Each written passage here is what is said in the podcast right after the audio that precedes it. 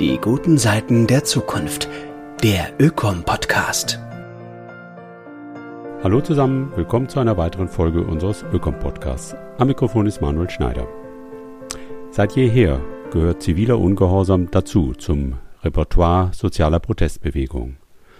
So auch angesichts der globalen Klimakrise, deren dramatische Auswirkungen auf Mensch und Natur immer unübersehbarer werden. Unübersehbar wird dabei aber auch, dass die Antworten der Politik auf die Krise nicht genügen, um das Schlimmste abzuwenden und die globale Erderhitzung einzudämmen. Das ruft meist junge Aktivistinnen auf den Plan. Im Namen des Klimaschutzes schwänzen sie die Schule, besetzen Bäume, blockieren Kohlebagger oder legen den Straßenverkehr lahm.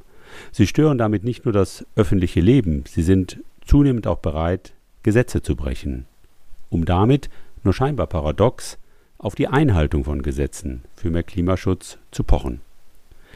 In Bayern droht für solches Engagement neben Geldbußen unter anderem mehrwöchige Präventivhaft.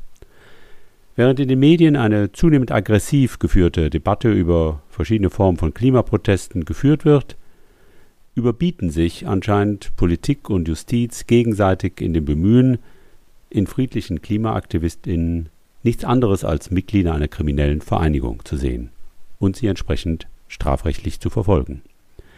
So als sei der zivile Ungehorsam von Gruppen wie der sogenannten letzten Generation nicht eher als Antwort auf das zu sehen, was man auch staatlichen Ungehorsam nennen könnte, nämlich die Weigerung oder Unfähigkeit der Politik, in Sachen Klimaschutz endlich das umzusetzen, zu dem sie sich selbst verpflichtet hat, zu dem sie aber auch unsere Verfassung auffordert, wie das wegweisende Urteil des Bundesverfassungsgerichts zum mangelhaften Klimaschutzgesetz der Bundesregierung deutlich gemacht hat. In dem nun folgenden Podcast wird zunächst der Theologe und Philosoph Patrick Zoll, Professor an der Hochschule für Philosophie in München, auf Geschichte und zentrale Merkmale zivilen Ungehorsams eingehen. Hierbei wird er insbesondere die Frage erörtern, ob und inwieweit klimaaktivistische Handlungen wie die der letzten Generation moralisch zu rechtfertigen sind, also legitim sind, wenn auch womöglich illegal. Vincent Schäfer, Student ebenfalls an der Münchner Hochschule für Philosophie, wird im Anschluss aus Sicht eines Aktivisten seine Motive erläutern, warum er sich bei der letzten Generation engagiert. 16 Tage lang über Weihnachten, Neujahr saß er für seinen zivilen Ungehorsam in Präventivhaft ohne reguläres Gerichtsverfahren. Das umstrittene bayerische Polizeiaufgabengesetz macht's möglich. Sie hören die leicht bearbeitete und gekürzte Aufzeichnung einer Vortragsveranstaltung, die Ende April im Münchner Zukunftssalon stattfand. Beginnen wird Patrick Zoll, Jesuit und Professor für politische Philosophie und Metaphysik an der Münchner Hochschule für Philosophie. Was ich mit Ihnen in den nächsten circa 20 äh, Minuten durchgehen möchte, ist, was die Philosophie eigentlich vielleicht an Reflexionswissen auch in den teilweise ja sehr polemisch geführten Diskurs beisteuern kann. Also ich weiß nicht, wie Ihnen das geht, aber mir geht es so, ich umgebe mich ja nicht nur wie jetzt hier mit umweltaktivistisch motivierten Leuten, sondern wir sind ja einfach in Familien, im Freundeskreis auch mit allerlei äh, Menschen zu tun. Und da gibt es immer wieder auch Diskussionen über halt diese Protestformen der letzten Generation, ob das angemessen ist oder nicht. Oder wenn man in die Zeitungen schaut, findet man dann ja auch teilweise recht polemische Kommentare, nicht immer nur sehr wohlwollende Kommentare. Und was ich mit Ihnen jetzt einfach in den nächsten Minuten besprechen möchte, sind eigentlich drei Fragen. Also die erste Frage ist, sind jetzt klimaaktivistische Aktionen, so wie sie jetzt ja zum Beispiel in dieser Woche auch in Berlin stattfinden, sind das eigentlich Aktionen zivilen Ungehorsams? Können sich diese Aktionen auf diese Tradition zivilen Ungehorsams berufen? Also sowas wie Blockieren von Autobahnen, Ankleben an Bilder und so weiter. Sind das Aktionen zivilen Ungehorsams? Weil das wird ja auch öfter in Frage gestellt im Diskurs, wo gesagt wird, das ist aber nicht ziviler Ungehorsam, worauf ihr hier, euch hier beruft. Also das würde ich gerne reflektieren. Diese erste Frage, sind diese Aktionen ziviler Ungehorsam? Und dann eine zweite Frage, die mir und ich glaube uns allen oft begegnet, ja auch im Diskurs, ist, wenn man sagt, gut, vielleicht sind das Aktionen zivilen Ungehorsams, aber dann ist ja die Frage, ist das denn demokratietheoretisch gerechtfertigt, was die da machen? Oder umgekehrt, ist das nicht demokratisch gesehen sehr problematisch? Also was, wenn das jetzt jeder machen würde? Ja, wenn ich irgendeine politische Forderung habe und ich klebe mich dann halt einfach fest, ist das nicht Erpressung? Ist das nicht irgendwie eine Negierung auch von dem, was wir eigentlich unter Demokratie und unter demokratischen Verfahren verstehen? Also ist die Frage, ist das aus demokratietheoretischer Sicht gerechtfertigt, das, was Klimaaktivisten wie die letzte Generation, Extinction Rebellion derzeit tun? Und dann eine dritte Perspektive, die, glaube ich, auch öfter eine Rolle spielt. Das ist ja dieser Unterschied zwischen legitim und legal, ja, wo man dann sagt, das spielt ja auch eine große Rolle in der Begründung von seitens der Aktivisten, wo gesagt wird, ja, das sind Rechtsbrüche, was auch anerkannt wird, aber es ist moralisch gerechtfertigt, das zu machen. Also wo man sagt, es ist vielleicht illegitim, es ist illegal, aber es ist legitim, es zu machen. Ja, es ist illegal, es ist ein Rechtsbruch, aber es ist moralisch legitimiert. Und da gibt es ja auch eine große Tradition, die sagt, diese ähm, Spannung gibt es halt manchmal und manchmal kann es halt auch sein, auch wenn etwas legal verboten ist, ist trotzdem moralisch geboten, es zu tun. Und diese Frage möchte ich auch mit Ihnen ein wenig erörtern. Kommen wir zu der ersten Frage. Sind klimaaktivistische Aktionen gerechtfertigt?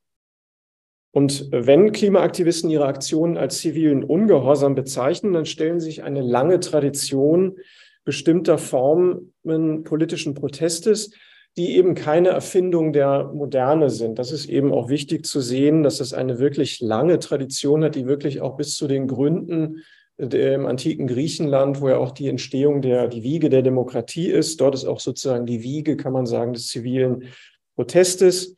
Und zwar sehen Sie hier das Bild der Antigone, die Polyneikes begräbt. Also Sie kennen die Geschichte ja, der tyrannische Herrscher von Theben, Kreon, lässt seinen Neffen Polyneikes hinrichten und verbietet eine Bestattung des öffentlich zur Schau gestellten Leichnams. Und Polyneikes Schwester Antigone hingegen sieht darin ein Gebot der Götter verletzt. Heute würde man sagen, vielleicht ein allgemeines Menschenrecht sieht sie verletzt und bestattet halt den Leichnam trotz des ausdrücklichen Verbotes des Herrschers Kreon. Und zur Strafe lässt Kreon sie dann lebendig einmauern. Und schon hier in diesem Beispiel in der antiken Tragödie zeigt sich eine Spannung oder die Möglichkeit eines Konfliktes eben zwischen staatlichem Gesetz und in diesem Fall religiösem, aber man kann es auch erweitern, moralisch gebotenem. Also ein Konflikt zwischen Gesetzlichkeit, Legalität und dem, was moralisch oder religiös geboten ist.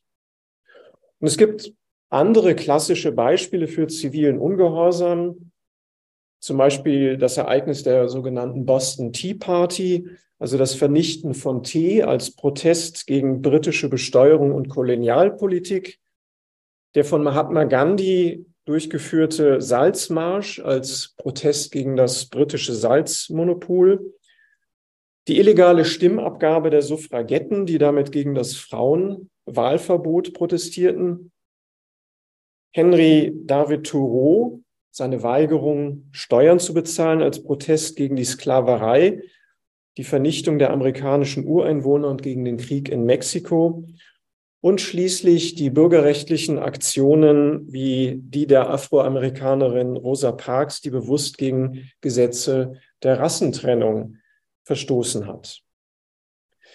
Und was diesen Aktionsformen, die ich gerade aufgelistet habe, von der Antike bis zur Moderne gemeinsam ist und was sie auch von anderen politischen Aktionsformen unterscheidet, wird gut mit John Rawls, ein bedeutender politischer Philosoph des 20. Jahrhunderts anhand einer von ihm vorgeschlagenen allgemeinen Definition von zivilem Ungehorsam zusammengefasst. Also diese Definition fasst meiner Ansicht nach sehr gut zusammen, was all diese verschiedenen Aktionsformen, die ich eben aufgelistet habe, an gemeinsamen Merkmalen irgendwie aufweisen und was sie von anderen Aktionsformen unterscheidet. Ich lese es kurz vor. Civil disobedience is a public, non-violent and conscientious breach of law undertaken with the aim of bringing about a change in laws or government policies. Ich werde im Folgenden die einzelnen Merkmale vorstellen, die eine Handlung besitzen muss, damit sie gemäß dieser Definition als ziviler Ungehorsam gelten kann. Gehen wir einmal ein auf diese Merkmale zivilen Ungehorsams, der sie von anderen Arten des Ungehorsams gegenüber geltendem Recht abgrenzt. Das erste ist der Gesetzesbruch. Also ziviler Ungehorsam per Definition beinhaltet einen Gesetzesbruch, das Brechen eines Gesetzes. Und das grenzt ihn eben von anderen politischen Protestformen ab, also zum Beispiel von Demonstrationen, Mahnwachen oder so, ja. Und wichtig ist zu betonen aber, dass jetzt in demokratischen Gesellschaften ziviler Ungehorsam als solcher nicht strafbar ist. Es gibt nirgendwo einen Paragraphen, der sagt, ziviler Ungehorsam als solcher ist strafbar. Was vom Gesetzgeber jeweils bestraft wird, sind eben andere Strafbestandteile. Also zum Beispiel wird das Containern als Diebstahl oder sogar schwerer Diebstahl bestraft. Oder eben das Blockieren von Autobahnen wird eben nicht als ziviler Ungehorsam bestraft, sondern es, was bestraft wird, wird gesagt, hier wird eine Nötigung oder es wird behauptet, dass eine Nötigung vorgenommen wird und die wird bestraft gesetzlich. Wichtig in diesem Zusammenhang ist auch die Unterscheidung von direktem und indirektem zivilen Gehorsam. Bei direktem zivilen Gehorsam wird direkt das Gesetz gebrochen, gegen welches sich der Protest richtet. Also das klassische Beispiel im Amerika der 50er, 60er Jahre, die Segregation, die Rassentrennung, gesetzlich vorgeschrieben, dass sich zum Beispiel People of Color nicht an bestimmte Plätze im Bus setzen dürften. Und Rosa Parks mit diesem Brechen des Gesetzes, indem sie sich auf die vorderen Bänke des, des Busses setzt, verstößt sozusagen direkt, sein direkter ziviler Ungehorsam gegen das entsprechende Gesetz, was durch ihre Aktion gebrochen wird. Bei indirektem zivilem Ungehorsam hingegen wird ein Gesetz gebrochen, welches ansonsten akzeptiert wird, um damit eben ein Gesetz, ein anderes Gesetz oder politische Maßnahmen, äh, damit einen Protest gegen andere Gesetze oder andere politische Maßnahmen auszudrücken. Also zum Beispiel bei, Containern könnte man sagen, dass man generell die Eigentumsrechte schon auch anerkennt. Ja, da gibt es keine große Debatte. Aber dass man im konkreten Fall ein Eigentumsgesetz bricht, um damit auf den Missstand der Verschwendung von Lebensmitteln hinzuweisen oder halt darauf, dass ja eigentlich im Koalitionsvertrag auch ein entsprechendes Gesetz vereinbart ist zur Reduktion von Lebensmittelverschwendung, aber halt nicht umgesetzt wird. Oder halt bei den Straßenblockaden ist ja nicht so, dass jetzt die letzte Generation sagt, wir sind völlig gegen Ampeln und irgendwelche Verkehrsregulierungen, sondern dass gesagt wird, wir nehmen in einer in bestimmten Aktion einen Gesetzesbruch oder brechen die Regeln, meinetwegen, die den Straßenverkehr regulieren, gesetzliche Regelungen, brechen das, nehmen einen Gesetzesbruch vor, um halt auf andere Dinge hinzuweisen, andere politische Maßnahmen, dass gesagt wird, es müssen dringend Dinge wie das 9-Euro-Ticket oder ein Tempolimit und so weiter, die man umsetzen könnte, die man auch umsetzen will und eigentlich sich dazu verpflichtet hat, dass diese nicht umgesetzt werden. Damit weist man darauf hin durch das Brechen eines anderen, geringeren Gesetzes. Also das ist der indirekte zivile Gehorsam. Nehmen wir das zweite Merkmal. Das erste war jetzt Gesetzesbruch. Das zweite ist dann die ethische Motivation. Das ist auch wichtig, dass gesagt wird, das Brechen des Gesetzes muss zudem glaubhaft ethisch motiviert sein. Das heißt, es muss in einer Verbindung stehen zu den ethischen Überzeugungen des Handeln. Der Gesetzesbruch geschieht also aus Gewissensgründen, kann man sagen. Und damit wird ziviler Ungehorsam zum Beispiel von kriminellen Gesetzesbrüchen unterschieden, die einfach aus Eigennutz oder beziehungsweise unethischen Motiven begangen werden. Und hier wird schon, finde ich, deutlich, wie ja, wie soll ich es ausdrücken, wie perfide es teilweise ist, jetzt finde ich, diesen Protest oder diese Protestform eben auch zu kriminalisieren, weil man sie dann auf eine Ebene stellt zu irgendwie, als wäre es eine kriminelle Vereinigung, die halt irgendwelche eigennützigen Zwecke verfolgen würde. Ich finde, damit wird halt die Motivation völlig der Betreffenden auch ausgeblendet. Kommen wir zu den Merkmalen des zivilen Charakters, also des zivilen Charakters zivilen Ungehorsams. Und da gibt es vier. Ich möchte zunächst mal den äh, kommunikativen Charakter hervorheben, dass man eben sagt, Akte zivilen Ungehorsams sind jetzt zivil, also bürgerlich, weil sie auf Kommunikation abzielen. Sie haben einen Adressatenkreis, nämlich die Öffentlichkeit, das heißt, die Mehrheit der Bevölkerung, die, und sie möchte mit ihren Aktionen auf ein großes Unrecht oder ein großes Übel, einen großen Schaden, drohenden Schaden hinweisen und möchte für eine Änderung oder Reform zur Beseitigung des Übels, möchte sie die Mehrheit gewinnen durch diese Aktionen. Das gelingt und so weiter, wird ja auch viel diskutiert, kann man darüber diskutieren, aber zumindest ist es vom Ziel her, glaube ich, erstmal wichtig bei zivilem Ungehorsam, dass er darauf angelegt ist. Ja, also es entscheidet nicht die Effektivität, sondern es entscheidet eigentlich die, die Motivation und der Wunsch oder der Charakter, ob es kommunikativ angelegt ist.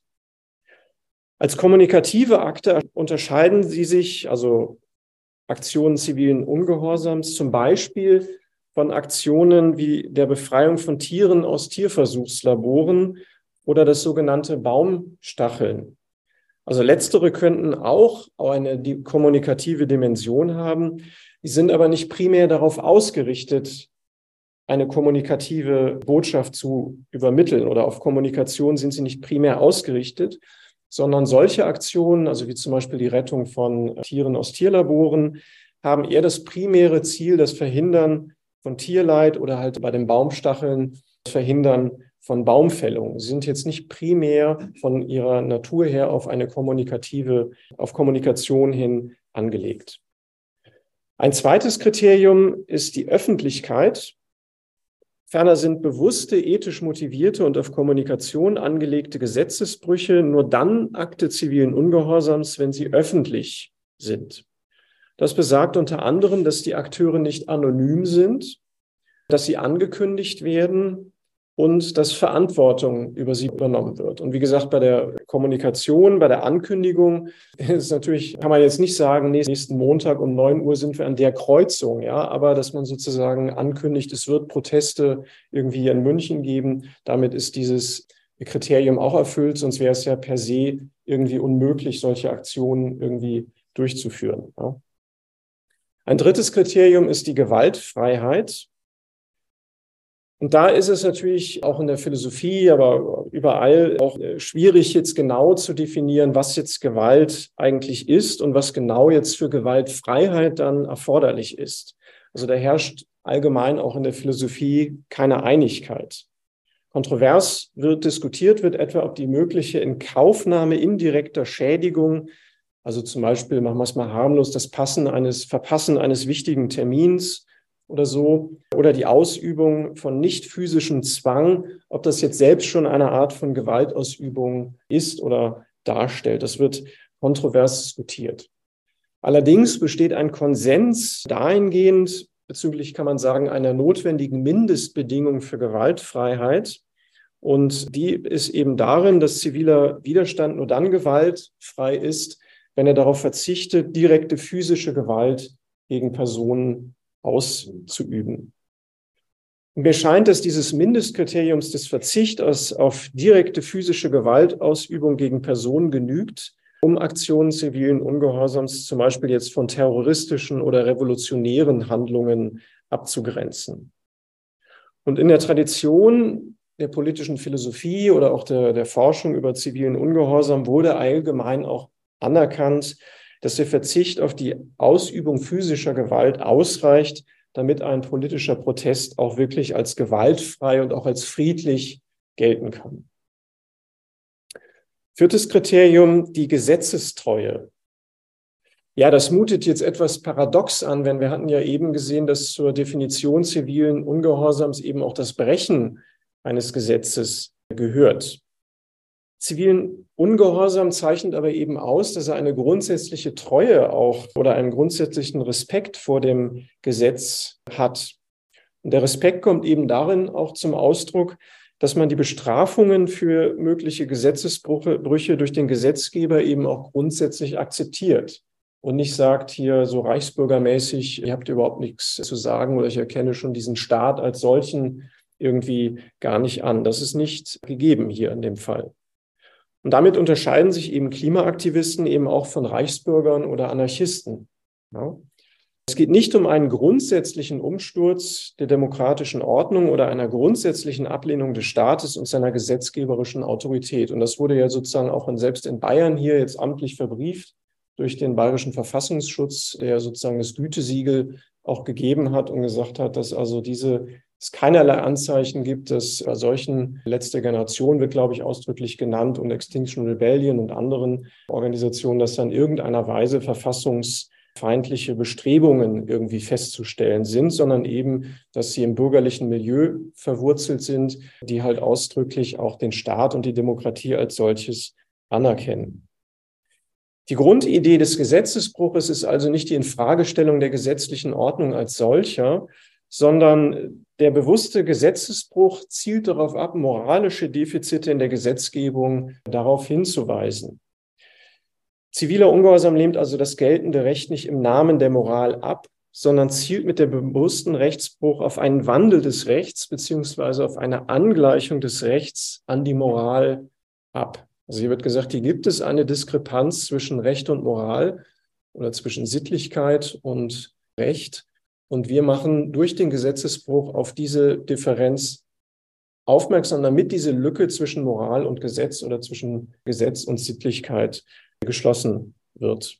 Und das bestätigt sich auch mit einem Blick auf die Geschichte, dass man sagen kann, historisch betrachtet hat ziviler Ungehorsam, der zu seiner Zeit immer als aufrührerisch und als problematisch betrachtet wurde, enorm eben auch zur Entwicklung einer Rechtskultur, von der wir ja alle heute profitieren und die wir alle begrüßen, hat also enorm zu einer Entwicklung der Rechtskultur mit individuellen Freiheitsrechten beigetragen und eben halt für diesen Rechten, die wir auch heute für selbstverständlich halten, also Frauenwahlrecht und Diskriminierungsverbote und so weiter. Ich sage mal, hätte es diese Suffragettenbewegung und so weiter nicht gegeben, wären diese Entwicklungen sicherlich sehr viel später in Gang gekommen oder vielleicht auch sogar gar nicht ja, ich komme zu meiner äh, ersten Konklusion. Wenn man jetzt die obigen, oben genannten Kriterien, eben genannten Kriterien berücksichtigt, so ist meiner Ansicht nach klar, dass klimaaktivistische Aktionen wie Autobahnblockaden eben in einer langen und ehrwürdigen Tradition zivilen Ungehorsams stehen. Klimaaktivisten begehen Gesetzesbrüche mit dem Ziel, die Politik dazu zu bewegen, angemessen auf die Klimakrise zu reagieren. Und mir scheint auch aus den persönlichen Kontakten, aber auch allem, was mir irgendwie bekannt ist an schriftlichen Zeugnissen, ist irgendwie klar, dass Aktivistinnen eindeutig ethisch motiviert sind und die Aktionen erfüllen meiner Ansicht nach die Kriterien des kommunikativen Charakters, der Öffentlichkeit, der Gewaltfreiheit und auch der Gesetzestreue. Kommen wir damit zur zweiten Fragestellung. Also eben haben wir geschaut, habe ich versucht darzulegen, dass sie in der Tat Aktionen zivilen Ungehorsams sind. Jetzt zur Frage, ist ziviler Ungehorsam demokratietheoretisch gerechtfertigt? Und man kann sagen, dass jede Art von zivilem Ungehorsam in liberalen Demokratien aus demokratietheoretischer Sicht unter einem Rechtfertigungsvorbehalt steht. Denn durch seine bewussten Gesetzesbrüche kann ziviler Ungehorsam den Effekt haben, das Rechtssystem beziehungsweise die demokratische Ordnung als solche zu unterminieren und letztlich zu destabilisieren. Und dies kann und darf ja im Sinne zivilen Ungehorsams nicht sein, kann ja nicht im Sinne zivilen Ungehorsams sein, denn die demokratische Ordnung und Verfasstheit der Gesellschaft soll ja grundsätzlich nicht in Frage gestellt werden. Also, und das ist zwei Bedingungen für die, ich würde jetzt argumentieren, dass es zwei Bedingungen für die Rechtfertigung zivilen Ungehorsams aus demokratietheoretischer äh, Sicht gibt. Und diese notwendigen Bedingungen, die müssen also erfüllt sein, damit ziviler Ungehorsam halt aus demokratietheoretischer Sicht unproblematisch ist. Und das ist das erste, wieder im Rückgriff auf John Rawls, dass man sagen kann, ein erstes Kriterium ist inhaltlicher bzw. thematischer Natur. Laut Rawls darf ziviler Ungehorsam nicht für jedes politische Ziel oder Thema eingesetzt werden. Vielmehr ist das Begehen von Gesetzesbrüchen aus demokratietheoretischer Gesicht nur dann legitim, wenn die Politik dazu bewegt werden soll, eine grundlegende und schwerwiegende Ungerechtigkeit in der Verfasstheit der Gesellschaft beziehungsweise ihrer Ordnung zu beseitigen. Es geht also um Fragen grundlegender Gerechtigkeit, um Fragen des Zugangs und der Verteilung von grundlegenden Gütern. Wenn das vorliegt, dann ist aus demokratietheoretischer Sicht die mit dem zivilen Ungehorsam verbundene Gefahr einer Destabilisierung der Gesellschaft, die darf dann in Kauf genommen werden, wenn das vorliegt. Und ein zweites Kriterium ist halt das letzte Mittel, die sogenannte Ultima Ratio. Das ist dann eher formaler Natur, eben das war inhaltlicher Natur, das Kriterium. Es ist ein formales Kriterium dass man gesagt wird, dass gesagt wird, ziviler Ungehorsam ist aus demokratietheoretischer Sicht eben nur dann gerechtfertigt, wenn er als letzte Mittel die Ultima Ratio darstellt. Und wiederum wird natürlich kontrovers diskutiert, ob dies der Fall ist.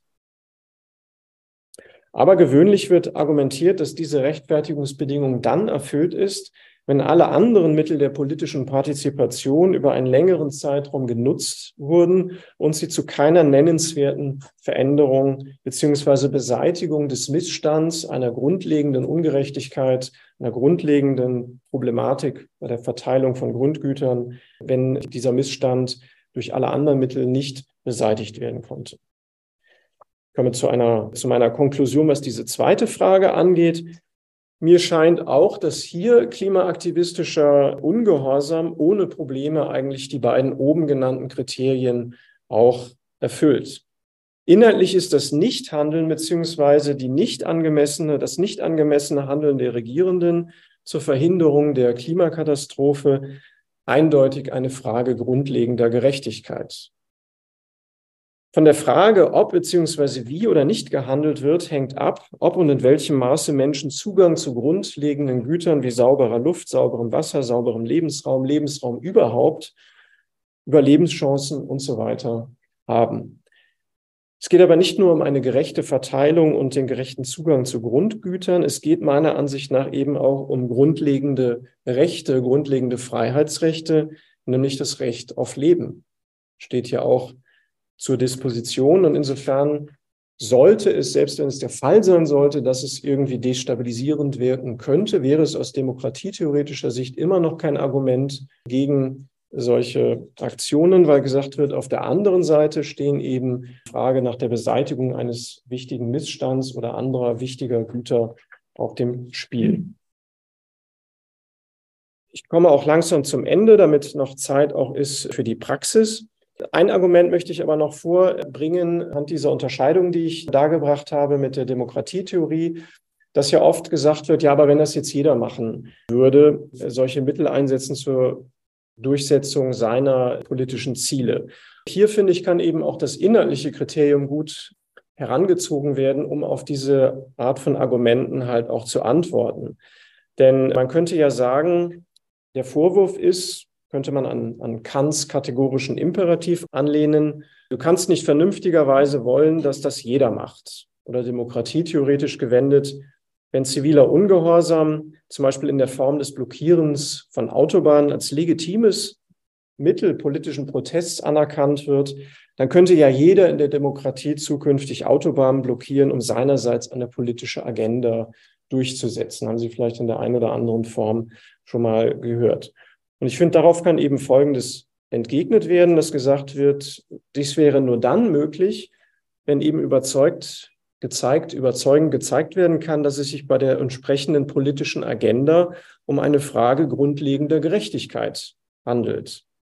Und bei vielem oder dem weitaus meisten im politischen Tagesgeschäft geht es eben nicht um Fragen grundlegender Gerechtigkeit. In einem solchen Fall würde eben das demokratietheoretische Rechtfertigungserfordernis nicht erfüllt und es würde sich eine Form von demokratietheoretisch ungerechtfertigten zivilen Ungehorsam in dem Fall handeln, der sich eben genau dadurch von klimaaktivistischen zivilen Ungehorsam unterscheidet und im Gegensatz zu letzterem aus demokratietheoretischer Sicht eben auch abzulehnen ist. Ja? Und mit Hilfe dieser Unterscheidung zwischen gerechtfertigten und ungerechtfertigten zivilen Ungehorsam erscheint mir eben auch dieses Argument entkräftet werden zu können, dass man eben sagen kann, wir finden diese Art von klimaaktivistischen zivilen Ungehorsam demokratietheoretisch unproblematisch, weil er auf ein grundlegendes Problem hinweist, auf ein Problem grundlegender Ungerechtigkeit oder Freiheitsrechte.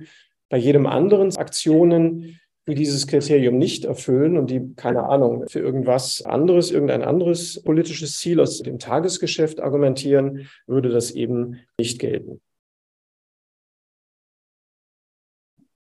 Und damit zur letzten, schnell noch zur letzten Frage. Ist klimaaktivistischer ziviler Ungehorsam moralisch gerechtfertigt? Ja, wir hatten eben gefragt, ist es ziviler Ungehorsam? Ist es aus demokratietheoretischer Sicht äh, erlaubt? Und bin kurz auf das Argument eingegangen, ja, wenn das jetzt alle machen würden, warum das aus meiner Sicht nicht zutrifft und man das entkräften kann mit dem Hinweis auf die Fragen grundlegender Gerechtigkeit. Und jetzt abschließend zur Frage, ist klimaaktivistischer ziviler Ungehorsam moralisch gerechtfertigt? Und hier ganz kurz muss man natürlich erstmal die Frage stellen, was zeichnet denn eine äh, Handlung äh, moralisch aus oder wie bewertet man eine Handlung moralisch? Also dass man sagt, das ist eine gute oder eine schlechte Handlung. Und hier sind drei Kriterien kommen hier zum Tragen nämlich, dass man sagen kann, einer langen klassischen moralphilosophischen Tradition folgend sind drei Gesichtspunkte für die Bewertung einer Handlung als gut oder schlecht relevant. Erstens muss die primäre Absicht, das, die, das primäre Ziel des Handelnden, der sogenannte Finis Operantis, der muss gut sein. Und dieses Kriterium scheint mir auch klar erfüllt. Das heißt, die Klimaaktivisten, Aktivistinnen verfolgen mit ihrer Aktion, mit ihren Aktionen die Absicht, Aufmerksamkeit für die Dringlichkeit und Notwendigkeit einer Klimapolitik zu erregen, die geeignet ist, die drohende Zerstörung der Lebensgrundlage der Menschheit abzuwenden, menschliches wie tierisches Leid zu verhindern oder zu minimieren. Also das Letztziel ihres Handelns ist auf das Gut des Lebens beziehungsweise auf das Gemeinwohl hin ausgerichtet. Also das Ziel der handelnden Personen ist auf jeden Fall gut. Aus dieser Sicht ist die Handlung, sind solche Protestformen als gut zu beurteilen. Dann zweitens kann man sagen, muss aber auch das, die Natur oder das Ziel der Handlung, der sogenannte Finis Operis, gut sein. Also der Zweck beziehungsweise die Absicht heiligt nämlich nicht einfach die gewählten Mittel. Die entscheidende Frage lautet also, ob die Verletzung von rechtlichen Regelungen bei der Besetzung von Autobahnen oder bei ähnlichen Aktionen eine Handlung ist, deren Natur oder Ziel gut oder schlecht ist. Und hier könnten sich eventuell Zweifel regen, könnte zum Beispiel einwenden, dass eine derartige Handlung von ihrem Charakter her schlecht ist, weil man sie nicht wollen kann, ohne zu wollen, dass Menschen an der Realisierung bestimmter Güter behindert werden. Also zum Beispiel wenn ich mich da auf die Autobahn setze und die blockiere, dann ist ja klar, dass folgen wird, dass manche Menschen nicht pünktlich zur Arbeit kommen, nicht die Kinder zur Schule fahren können, ihnen Bildung zu ermöglichen und so weiter. Ein derartiger Einwand lässt aber außer Acht, dass drittens bei der Beurteilung der moralischen Gutheit oder Schlechtheit einer Handlung deren Umstände mit berücksichtigt werden müssen. In manchen Fällen verändern nämlich die Umstände einer Handlung deren Charakter, deren Natur. Also wenn ich zum Beispiel in ein Gewässer springe, in dem es verboten ist zu schwimmen, um einen Ertrinkenden zu retten, dann handelt es sich bei dieser Handlung eben um den Versuch, ein Leben zu retten und nicht um illegales Baden. Ja? Also wenn, der, wenn da kein Ertrinkender wäre, ich würde einfach schwimmen, würde ich sagen, okay, illegales Baden.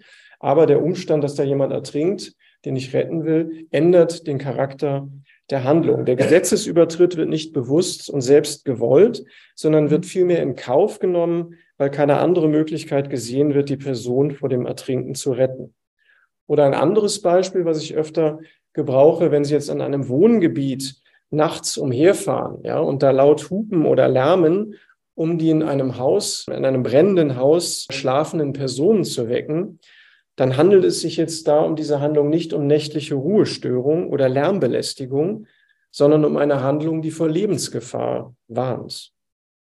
Das Hindern an der Realisierung eines Gutes, in diesem Fall des Guts der Nachtruhe, wird nicht selbst gewollt, sondern nur in Kauf genommen, weil man keine andere Möglichkeit sieht, die in Lebensgefahr schwebenden Menschen anders als durch Hupen oder Lärmen rechtzeitig und effektiv zu warnen. Der Charakter der Handlung ist also gut, weil die Behinderung an der Realisierung des Guts der ungestörten Nachtruhe, das heißt die Erregung der nötigen Aufmerksamkeit in der Situation nur um der Bewahrung des Lebens der schlafenden Personen willen gewollt wird. Die besonderen Umstände der Handlung, insbesondere die drohende Gefahr schwerer Schäden für Leib und Leben, die Zeitknappheit und die mangelnde Aussicht auf den Erfolg alternativ moralisch guter Handlungsalternativen verändern also die Natur beziehungsweise den Charakter der entsprechenden Handlung und damit auch ihre moralische Bewertung. Es ist moralisch nicht gut, die Nachtruhe stören zu wollen, aber sehr wohl moralisch gut, bereit zu sein, die Störung der Nachtruhe in Kauf zu nehmen, wenn die Warnung vor Lebensgefahr dies erfordert. Und wenn wir das jetzt auf die, an, auf die klimaaktivistische Handlungen wie Autobahnblockaden einfach anwenden, diese drei Kriterien, dann erscheint mir, dass jetzt entscheidend ist, die Frage, liegen hier analoge Umstände vor, wie zum Beispiel in dem Beispiel mit dem Ertrinkenden oder dem Hupen nachts, ja? Liegen da irgendwie analoge Umstände vor? Also liegen Umstände vor, in denen es eine drohende Gefahr schwerer Schäden für Leib und Leben gibt, in der die Zeit zum Handeln äußerst knapp ist und in der moralisch gute Handlungsalternativen keine besseren Aussichten auf Erfolg haben.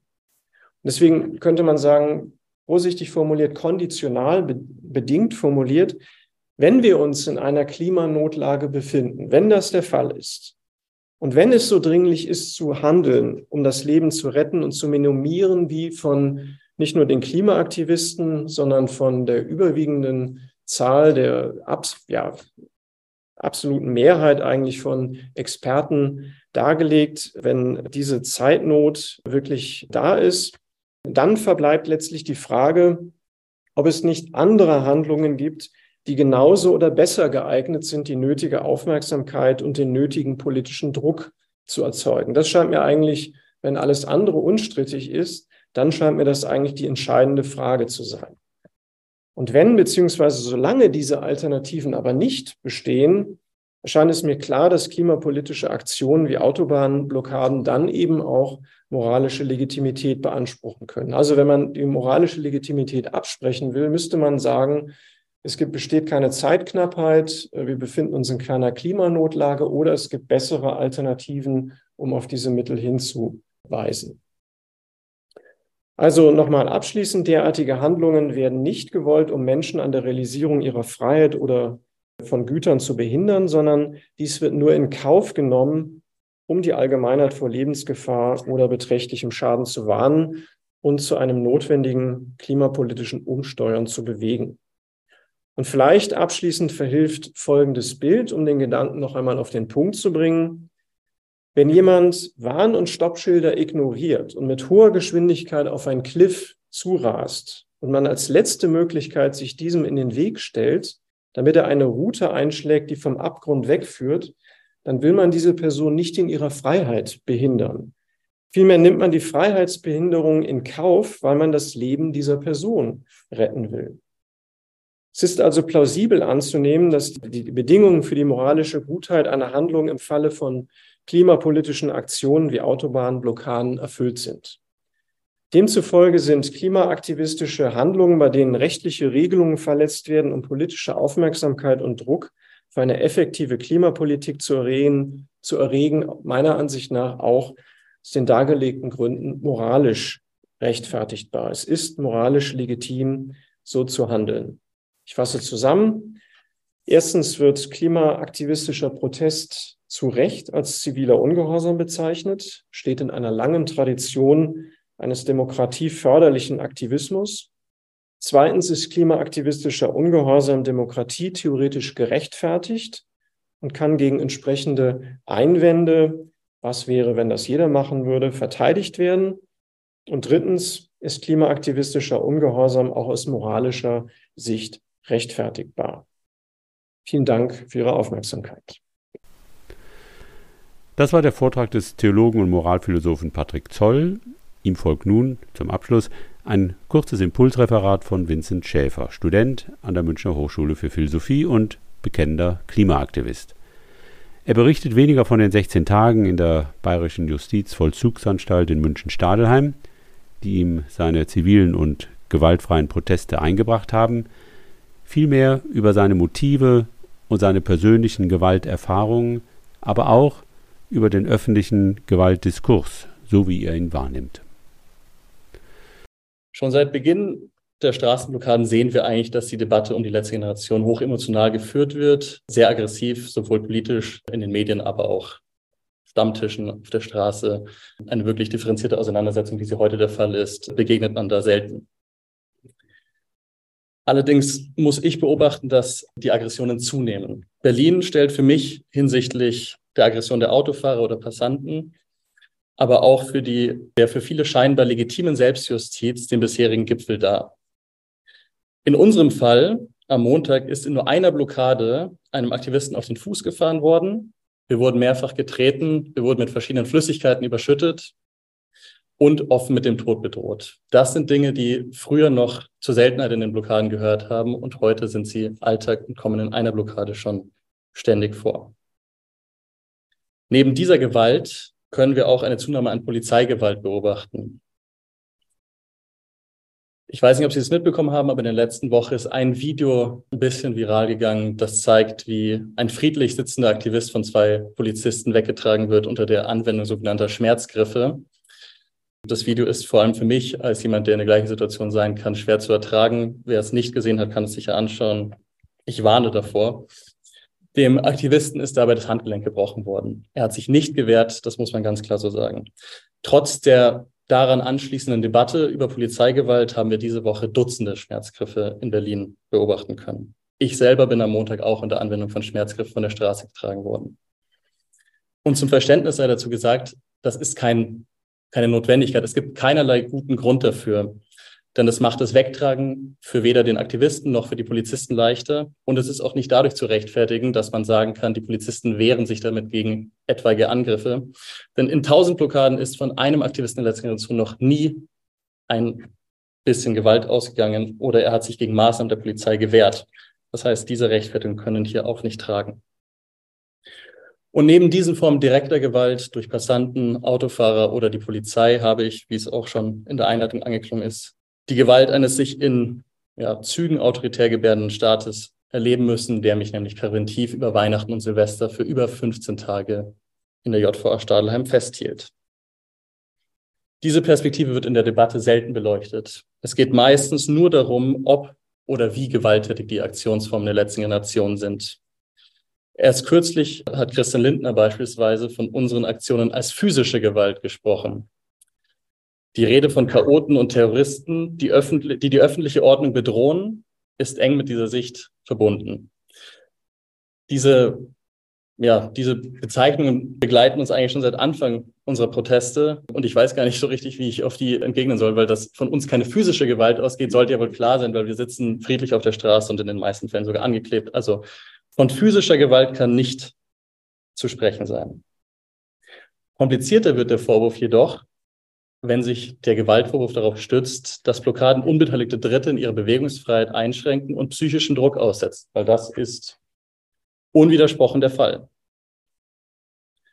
Also nicht nur in den politisch aufgeheizten oder medial politisch aufgeheizten Debatten, sondern auch vor Gericht werden unsere Aktionen mehrheitlich als gewaltsam ausgelegt. Vor Gericht geschieht das allerdings eben mit dem Hinweis darauf, dass wir andere in ihrer Bewegungsfreiheit einschränken und möglichen psychischen Druck aussetzen und der Gewaltbegriff in der gängigen strafrechtlichen Interpretation diese Formen der Gewalt einschließt.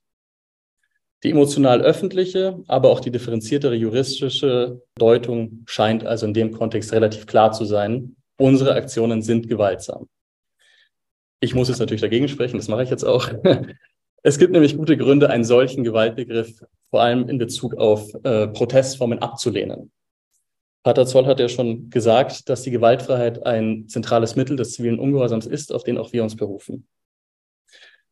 Ein sinnvollerer Gewaltbegriff in diesem Zusammenhang wäre ein Gewaltbegriff, der die direkte physische Gewalt wie die unverhältnismäßige Zerstörung oder Beschädigung von Sachen ausschließt.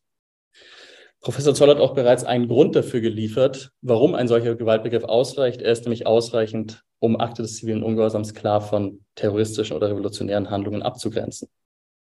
Es gibt jedoch noch zwei weitere Gründe, die ich nennen möchte, für einen solchen Gewaltbegriff in Zusammenhang mit zivilen Ungehorsam und unseren Protestformen zu plädieren. Für den ersten Grund möchte ich den bekannten Rechtswissenschaftler Günter Frankenberg zitieren.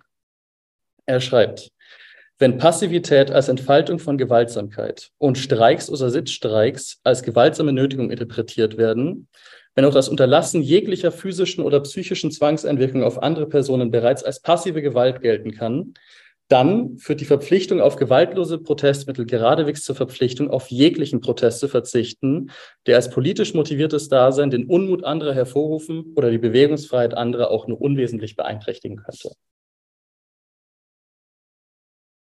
Damit untergräbt ein solcher Gewaltbegriff die Bedingung der Möglichkeit von störendem Protest im Ganzen. Mit ihm lässt sich jegliche, auch noch so kleine Störung hervorrufende Versammlung bereits als gewalttätig kennzeichnen und kann letztlich in dem Versuch münden, unliebsame Protestformen von vornherein dem Schutzbereich des Artikel 8 Absatz 1 Grundgesetz vorzuenthalten.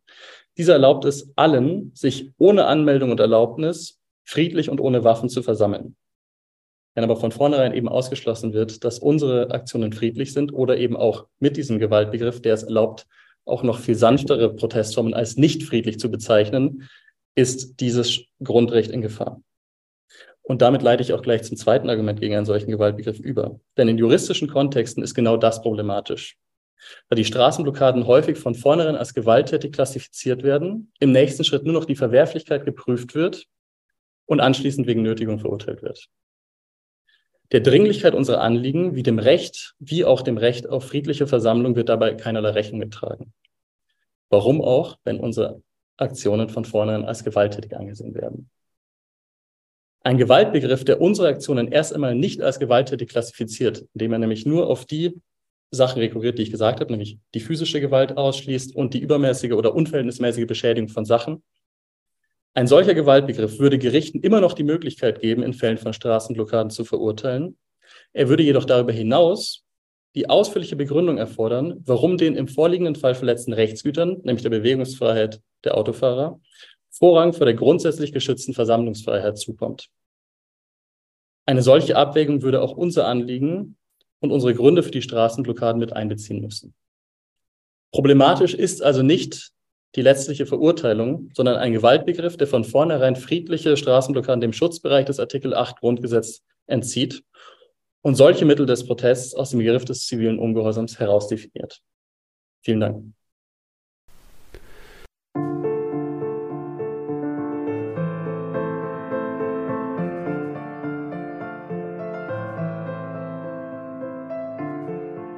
Das war der Ökom-Podcast, heute mit zwei Vorträgen des Moralphilosophen Patrick Zoll und des Klimaaktivisten Vincent Schäfer über die Legitimität zivilen Ungehorsams angesichts der globalen Klimakrise. Danke fürs Zuhören und bis zum nächsten Mal.